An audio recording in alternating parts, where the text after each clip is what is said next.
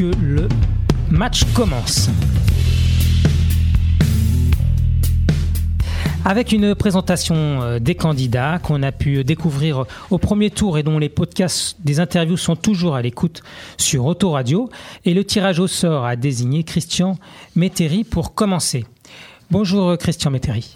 Bonjour à toutes et à tous, euh, aux auditeurs et aux lecteurs, si j'ai bien compris euh, avec les deux organisateurs.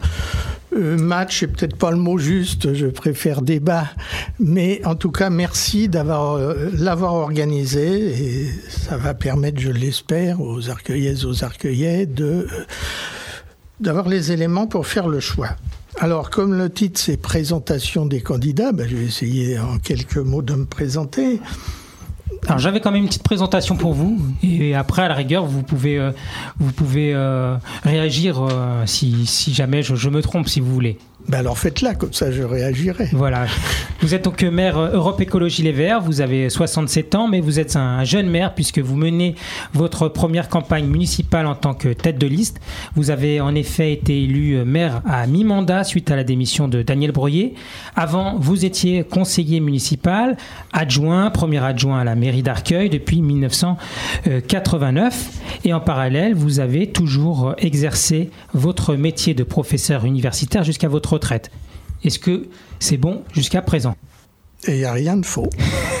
Alors vous menez la liste ensemble la ville de demain avec Christian Métairie, avec l'investiture d'Europe Écologie Les Verts et le soutien des principaux mouvements et partis de gauche, dont euh, la France Insoumise d'Arcueil, c'est la seule différence par rapport au premier tour, qui vous a rejoint suite au ralliement de la liste de Karim Baouz à Benoît Joseph en embellé.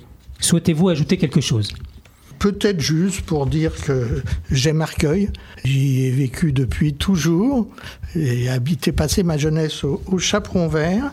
Et effectivement, vous l'avez évoqué, j'ai eu une carrière professionnelle dont je suis assez satisfaite. Et de ce point de vue-là, euh, je veux remercier mes parents qui, d'origine modeste, m'ont permis de faire des études, de réussir des concours et d'obtenir ce résultat dans ma vie.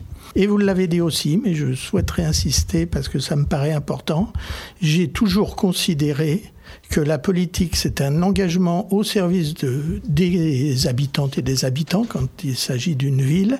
Et j'ai toujours souhaité garder une activité professionnelle parce que je pense qu'on ne peut pas faire de la politique un métier. Alors avant le premier tour, vous aviez un peu de tension, c'était vos mots lors de notre interview. Depuis le premier tour est passé, vous êtes arrivé euh, largement en tête avec 45% des voix, mais avec un taux record de l'abstention de 63%. Et puis trois mois se sont passés, votre adversaire a rallié euh, les deux autres listes dont l'une qui pouvait se maintenir. Donc du coup, dans quel état êtes-vous aujourd'hui? Je suis, dans un état normal. Hein. Euh, il y a eu un premier tour. Les arcueillaises et les arcueillais ont fait un premier choix dans ce premier tour. Il y a effectivement, une abstention record en France, à Arcueil comme euh, partout. Situation liée au, virus était quand même assez particulière, même si cette deuxième euh, partie de l'élection, le deuxième tour, reste dans ce contexte sans doute un peu allégé de tension vis-à-vis du virus, mais reste fort. Donc je suis pour ma part euh, bah, serein. J'ai un programme, une équipe, et je défends ce programme et cette équipe. Le coronavirus a chamboulé nos vies. Comment avez-vous géré d'accord cette crise sanitaire en tant que maire d'Arcueil et qu'est-ce que cela change dans votre programme? Je, vais commencer par la deuxième moitié de votre question. Euh, on a, avec mon équipe, forcément relu notre programme avec l'œil euh, de ce qui s'est passé pendant cette crise et pendant cette période de confinement. Et qu'est-ce qu'on en a retenu? On en a retenu deux choses. La première, c'est que l'essentiel de ce qu'il faut faire était déjà inscrit dans le programme. Nous avions beaucoup insisté sur la transition écologique, sur la résilience, sur la solidarité, qui sont des éléments qui sont venus au premier plan pendant cette crise. Naturellement, ça implique sans doute dans certaines directions d'aller plus vite, plus fort, plus rapidement.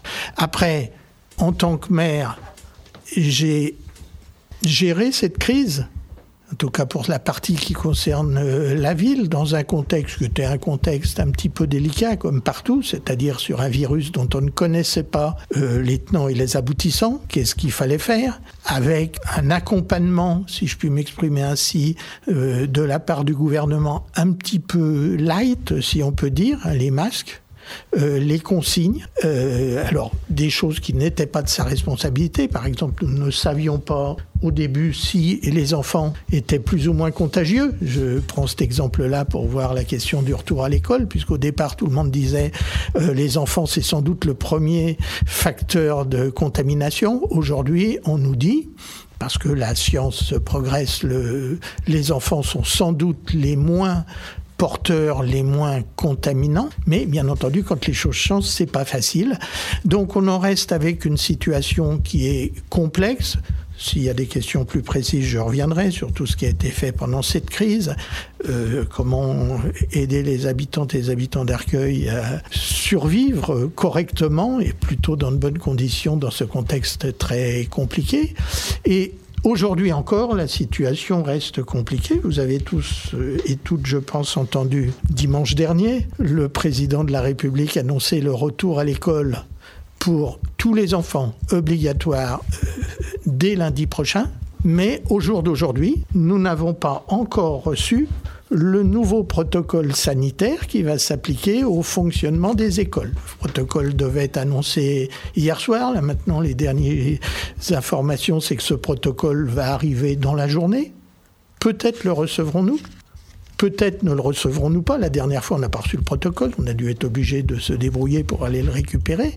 Et donc, vous imaginez pour la ville et aussi pour les équipes euh, pédagogiques, pour les directeurs d'école, les directrices et les directeurs d'école, combien c'est complexe de pouvoir, de devoir dans trois jours maintenant, si on enlève le week-end deux jours, de devoir réouvrir les écoles à tout le monde alors qu'on ne connaît pas encore les règles qui doivent s'appliquer.